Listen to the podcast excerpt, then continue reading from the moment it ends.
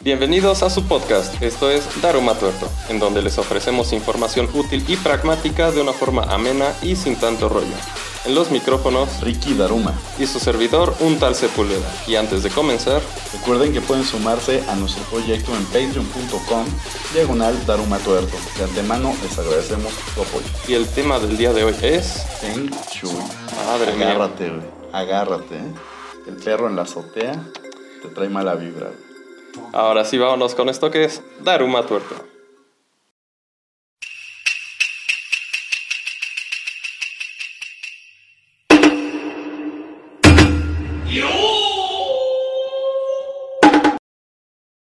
En algún lugar de China, hace poco más de 3.500 años, se gestó esta superstición, la cual tenía por objetivo explicar cómo el clima, como la lluvia, el calor, la sequía, etc., además de los astros y la naturaleza, afectaban el ki o el chi de las personas. ¿Recuerdas qué es el chi? Lo hemos visto en capítulos anteriores. Sí, la energía vital. Exactamente. Literalmente, Feng Shui se traduce como viento y agua.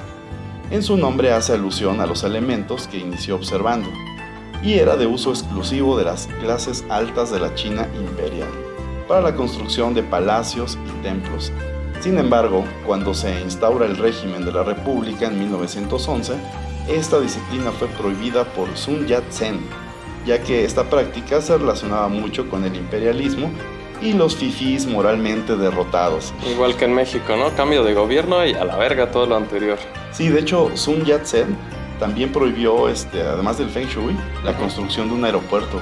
Ah, te caes de madre. No, estoy mamando. Ah, a ver. Señor López. Por ello, los centros actuales de difusión del Feng Shui no se encuentran en China, sino en Hong Kong, en Taiwán y Malasia. De hecho, la isla de Hong Kong es conocida como la meca del Feng Shui, a tal grado que los edificios gubernamentales y centros de negocios fueron construidos respetando las sugerencias de expertos en esta disciplina. Ok, expertos. Expertos, maestros, gurús, ¿ok? O consultores, como se les llama hoy en día. Durante la ocupación británica de Hong Kong, los británicos se vieron curiosos, llamémoslo así, por esta disciplina e incluso muchos de ellos actualmente lo practican en sus casas. Gracias a ellos, el Feng Shui fue sacado de Oriente y popularizado en el mundo occidental. Durante los años 70 fue muy sonada una campaña publicitaria de un distrito suburbano desarrollado por la constructora Kier, donde su principal argumento de ventas era que todas las casas estaban construidas bajo las normas del Feng Shui y tú podías elegir una casa orientada para la preservación de la salud, la atracción de la abundancia, la abundancia económica, claro, y para atraer la fertilidad. O sea, si tú querías embarazar a tu mujer, tenías que tener una casa con una orientación de Feng Shui para la fertilidad. Si querías hacerte de lana, pues compras la casa del Feng Shui que te va a dar más dinero. Mm, ¿No te parece? eh, el dinero no quita lo pendejo. Pero bueno. Sí, exactamente, güey. De hecho, esa tienes toda la razón, güey. O sea, el dinero no quita lo pendejo. Y tampoco lo ignorante, güey.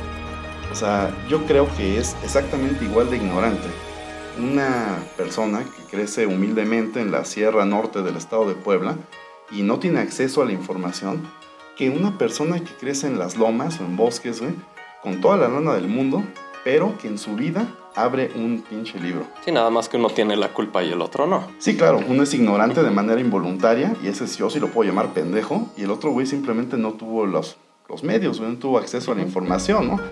De hecho, o sea, son igual de supersticiosos ambos sectores de la población, ¿sabes?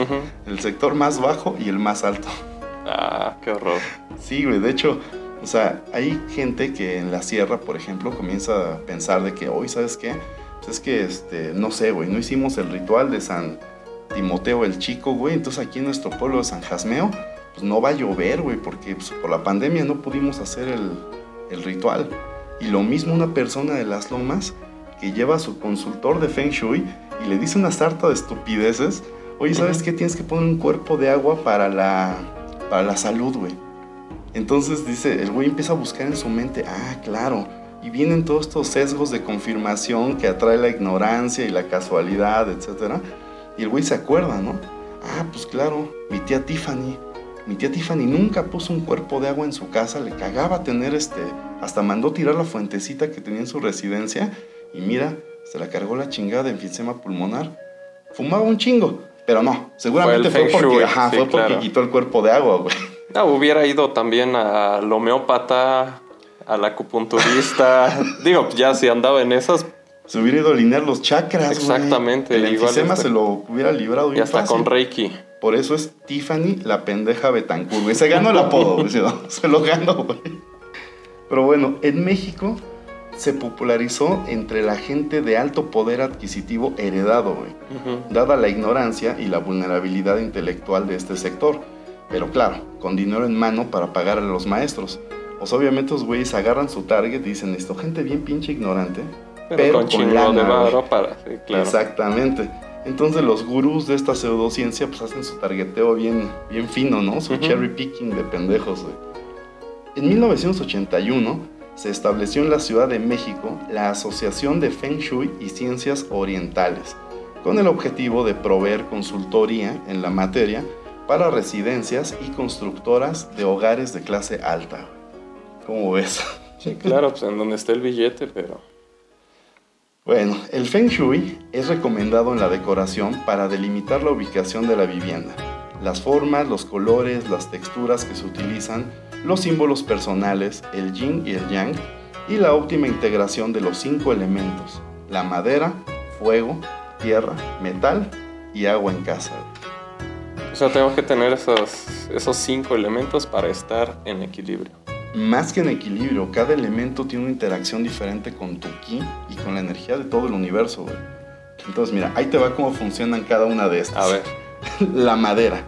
Al venir de los árboles, representa el arraigo de la vida, la proliferación de esta y su nexo con el suelo fértil. Se emplea en los muebles y en el suelo de la vivienda ni tan arraigado a la vida. Ya lo mataste y lo tienes ahí metido al pobre árbol en tu casa. Pero para tu beneficio. Mm. El fuego. Este alimenta el ki y lo fortalece. Un dragón de fuego invocado en el Feng Shui por lumbreras o grandes ventanales orientados al sol favorece la energía belicosa y enérgica. Este siempre deberá de ser mediado con dragones de aire y fuego no te pongas muy belicosos y pones un tragaluz arriba de tu cama, A mí el reggaetón me pone belicoso. sí, a mí también, güey. El agua siempre representa la salud. Los cuerpos de agua en un hábitat invocan a los dragones de la salud que equilibran los flujos del ki dentro del cuerpo de quienes habitan en este hogar. Eso no lo sabían los del Titanic, ¿eh? claro, güey. Me recordé el chavito este de. ¡Ya, güey! ¡Pinche pendejo, güey! ¡Ya! Tampoco a Edgar. No, de hecho le dieron una bendición de salud a Edgar. Un dragón de agua, lo... Bañándolo. Sí, claro, güey. El metal. Este invoca el poderío económico, pero también la desgracia. Tenga usted cuidado, señor. es necesario manejar este elemento en el interior de las viviendas con mucha precaución, con mucho cuidado ya que atrae la riqueza y la prosperidad financiera, pero también las tragedias en la familia. Güey, eso, eso dicen los consultores de Feng Shui, güey. Y lo consulté con tres, güey, antes de escribir esto. Madre mía. Debe de ser muy bien equilibrado este elemento con leones de protección en las habitaciones. Sea, en mi cuarto tengo que tener ahí metidos un par de leones no cualquier león, güey, un león de protección que te va a vender el imbécil ah, este, güey, y seguramente va a sacar una millonada. Bueno, mira, a tu casa ni a la mía va a ir uno de estos güeyes, o sea, no. Ya con el puro código post. Sí, ¿en dónde es? Ay, ay, no, no, no llego para allá, yo trabajo en Lomas, Bosques, Tecamachalco, güey, la herradura. Y la tierra, por supuesto, un gran elemento, güey. Siempre debe haber cuerpos de tierra dentro de la casa cuando se quiere tener hijos o mantener a la familia unida, ya que este elemento representa el arraigo de las raíces de la vida. Ah, yo voy a tener bien unida a la familia, tengo chingo de tierra allá abajo de la cama, del sillón, de la alfombra.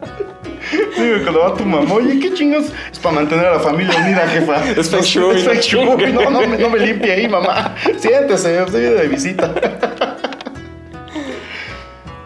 De hecho, mira, ya hablando en serio, el Feng Shui fuera de la charlatanería de todos esos consultores que te sacan lana, güey, nada más, y para esta bola de mamadas, suena bastante poético, güey. Suena bonito. O sea, neta, si tú te pones a equilibrar como un, un estilo arquitectónico, basado en una filosofía, todo está chido. O sea, neta, no estaremos haciendo un podcast de esto como charlatanería, güey. si no fuera porque los imbéciles prometen cosas que no pueden cumplir, como la salud, por ejemplo la prosperidad. Eso los convierte en unos pinches charlatanes. En el momento en que te sacan tu lana, valió madres todo, güey. Si te dijera, mira, güey, te voy a cobrar, te voy a cobrar por recitarte una poesía bien bonita sobre un estilo arquitectónico y si quieres tú lo adoptas y ya, ah, está bien, güey, ¿no? Pues es otro pedo bien diferente, güey. Sí, o sea, por la aplicación práctica como decoración o cosas de ese tipo, ¿no? O sea, para que se vea bonita la casa. Un estilo, así, llámenlo, estilo arquitectónico Feng Shui, güey. Le pongo dragoncitos y todo. Y ya, pero no le a la viejita pendeja de las lomas, güey, que con esto le va a ir mejor en el dinero o en la salud, güey está enferma, se la va a cargar la chingada y ya, O, que sea el médico el que, el que dictamine. No el pendejo del Feng Shui ni le venga a decir que esto le va a ayudar, nada más. Eso es todo, señores. No tenemos nada en contra de ninguna creencia religiosa, sí de las pseudociencias. Y como todas las pseudociencias y cultos coercitivos, el Feng Shui representa un camino fácil, una manera rápida y sin esfuerzos para conseguir salud, amor, paz, felicidad y desde luego dinero. Este es el motivo por el que las nuevas generaciones, comodinas y en busca de resultados fáciles, se sienten tan atraídas por esta práctica. Se revivieron el New Age de los 70s para de una forma bien facilita querer conseguirlo todo, güey. Sí, pongo mi sillón de aquel lado y ya la billetiza aquí en la mano. O tu dragoncito, güey, y ya con eso, uy, el varo. Pero bueno, el Feng Shui ha mutado con el paso del tiempo adaptándose a las necesidades de la sociedad actual. Por ejemplo, en la antigüedad se construían palacios con el objetivo fenshuyesco de incrementar los territorios del imperio chino. Hoy en día te ofrecen espacios que promueven que no te van a correr de tu trabajo. en la actualidad, el Feng Shui está compuesto por dos corrientes mitológicas. El Tilin, no, perdón, dice Ti Li, o escuela de la forma. Está basada en la observación detallada de las formas existentes, tanto a nivel geográfico como creadas por el hombre. Así las mesetas, las montañas, los ríos, edificios, la vegetación y la riqueza perceptiva de los elementos que nos rodean dan pie a un análisis profundo y detallado. Y bien mamador también. Sí, claro, tú no le vas a dar varo a un güey que te venga a hablar como tú y yo. Le das varo a un güey que te chorea y que sí te deja así, como agarrando señal en lo que masticas todo lo que te dijo, güey. Se utiliza para realizar un diagnóstico de la energía en la arquitectura y el diseño de interiores. Dentro de la teoría de la escuela de la forma, los cinco animales celestiales son parte fundamental del Feng Shui. Se trata de cinco animales sagrados. Ahí te van, güey. La tortuga negra, que representa la parte de atrás. El ave fénix o pájaro rojo, el frente de la vivienda. El dragón verde, el lado derecho. Y el tigre blanco, el lado izquierdo. Además de la serpiente amarilla, que es el centro los cuales asientan unas posiciones idóneas para estructurar el espacio físico. Y el perro en la azotea y las cochinillas en el patio también. También traen equilibrio. Ya cuando se tropicaliza esto, güey, ya haya consultores de Feng Shui de 10 varos para Ciudad Neza, Ecatepec, güey, todo eso. falta tu perro en la azotea. no, el perro en la azotea. El perico junto al zaguán. claro, güey. Si no tienes un perico real, porque ya son ilegales, el periquito de mármol, güey. Esta escuela engloba los conceptos básicos como el yin, el yang, además de los cinco elementos para determinar y clasificar el entorno. La otra escuela es la Li o Escuela de la Brújula. La Escuela de la Brújula debe su nombre al uso del célebre compás Luopan, instrumento sofisticado, sofisticado, que describe el flujo del chi en una construcción y proporciona al practicante de Feng Shui casi toda la información necesaria para evaluar el inmueble. En el blog les voy a dejar ahí unas fotos de este pinche aparato mamador, güey. Suena como a los aparatos de Carlos Trejo que buscan energías en las casas y es- son los lentecitos que te vendían en el, con el Max Steel en No, claro. finales güey. de los 90. Bueno, pero yo le quiero más a Carlos Trejo que estos pendejos, güey. Carlos Trejo es bien cagado y se quiere madrear a Dame, güey. Nada más por eso, güey. Punto a su favor. Claro. La escuela de la brújula se divide en dos partes. La escuela de las ocho casas y la escuela de las estrellas volantes o escuela del Chuan Kong, por medio de los cuales se busca determinar la mejor ubicación de un sitio en un periodo de tiempo. Ya le metí una dimensión Mm. más a esto. Volviendo a, a lo del mundo real, de lo que sí existe. La psicóloga Vanessa Valadez publicó en la revista Qubit un estudio sobre el orden y el desorden en tu entorno. En este estudio, ella afirma que los comportamientos de acumulación de objetos inservibles y desorden en el hogar son manifestaciones externas de miedos personales como miedo al cambio, miedo a ser olvidado o olvidar y miedo a la carencia. También puede simbolizar confusión, falta de enfoque, caos, inestabilidad emocional, depresión o incertidumbre. Mientras que el orden en los espacios abiertos, una buena iluminación y ergonomía funcional de tu entorno promueven la calma, la creatividad, además de brindar sensaciones de seguridad y autoconfianza. No cabe duda que vivir en un lugar limpio y ordenado nos hace sentir mejor emocionalmente y esto a su vez nos estimula de una manera positiva, lo cual resulta bueno para la salud y nos puede ayudar a ser mejores en nuestras actividades diarias. O sea, no necesitas un pinche charlatán que te venga con la brújula o hablarte de perros de agua y de dragones de fuego, mamadas Sí, así. solamente con tener ordenado tu lugar de trabajo, en donde vives. Y en un orden ergonómico, güey. Ujú. o sea, básicamente es pon lo que necesitas donde lo necesitas, ¿no? O Ujú. sea, no tienes que tener cuchillos de cocina en la sala, güey. Los sillones, pues en su lugarcito. O sea, como estés, güey, tapetito, Ujú. lo que sea, ¿no? Pero no necesitas toda esta bola de mamadas para tener efectos positivos. Hay un sesgo de confirmación muy fuerte de la gente que cree en estas pendejadas, de que dicen, no, es que yo tenía mi desmadre porque yo no soy diseñador de interiores y pues yo puse todo donde se me antojó, ¿no? Llega el consultor de Feng Shui y me dice, pon las sillas allá y la mesa por acá. Entonces todo está más ordenado y digo, ah, no, pues sí me siento. No, este güey sí ya valió cada uno de los 20 mil varos que le di, nada más por venir a ver mi casa, güey. Sí, y es porque ahora está ordenado y Sí, claro. Y no hay más gente, o sea, no Sí. se, no crean mamadas, por favor. Si tienen dinero para tirar, pues mejor, yo digo que... entren a nuestro Patreon. Patreon. sí, claro. Patreon.com diagonal Daruma Tuerto. Dónenos la cantidad que quieran. Ahí se puede donar desde 5, desde 10 pesos. Y si quieren, mándenme también una foto de su casa y yo les digo cómo ordenarla. ¿Va? ¿Les late? Ah, está bueno, eh. Va, me late. El Daruma Challenge Feng Shui. Barre. Arre, vamos con el dato. Este es el dato más turbador de la semana. Todos los edificios del banco HSBC alrededor del mundo, incluidos la Torre de Reforma de Ciudad de México, han sido construidos bajo las normas del Feng Shui. Incluso dicho banco ha gastado cientos de miles de dólares por concepto de consultoría en la ya mencionada disciplina oriental. ¿Y el morrito que pide dinero en la entrada cuenta como el elemento tierra? Sí por lo que traen los pies, pero también podría ser aire, güey, porque luego ven los chicles por acá. Ah, ok. Esto fue el dato más turbador de la semana. Recuerden que todos los capítulos están disponibles en YouTube y Spotify, en donde nos encuentran como Daruma Tuerto. Recuerden suscribirse y activar las notificaciones. En Facebook, Instagram y TikTok nos encuentran como Daruma Tuerto el podcast. En Twitter como Daruma-tuerto. No olviden visitar darumatuerto.com, en donde encontrarán más información en el blog, la tienda de souvenirs y mucho más.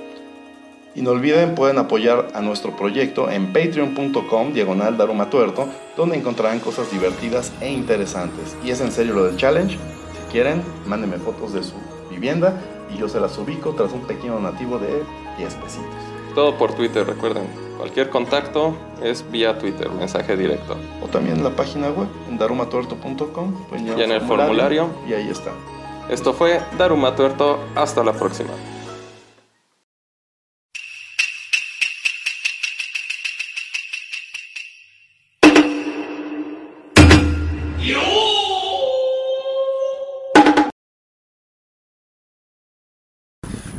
Vato, nada, güey, pinche vato, ya, güey.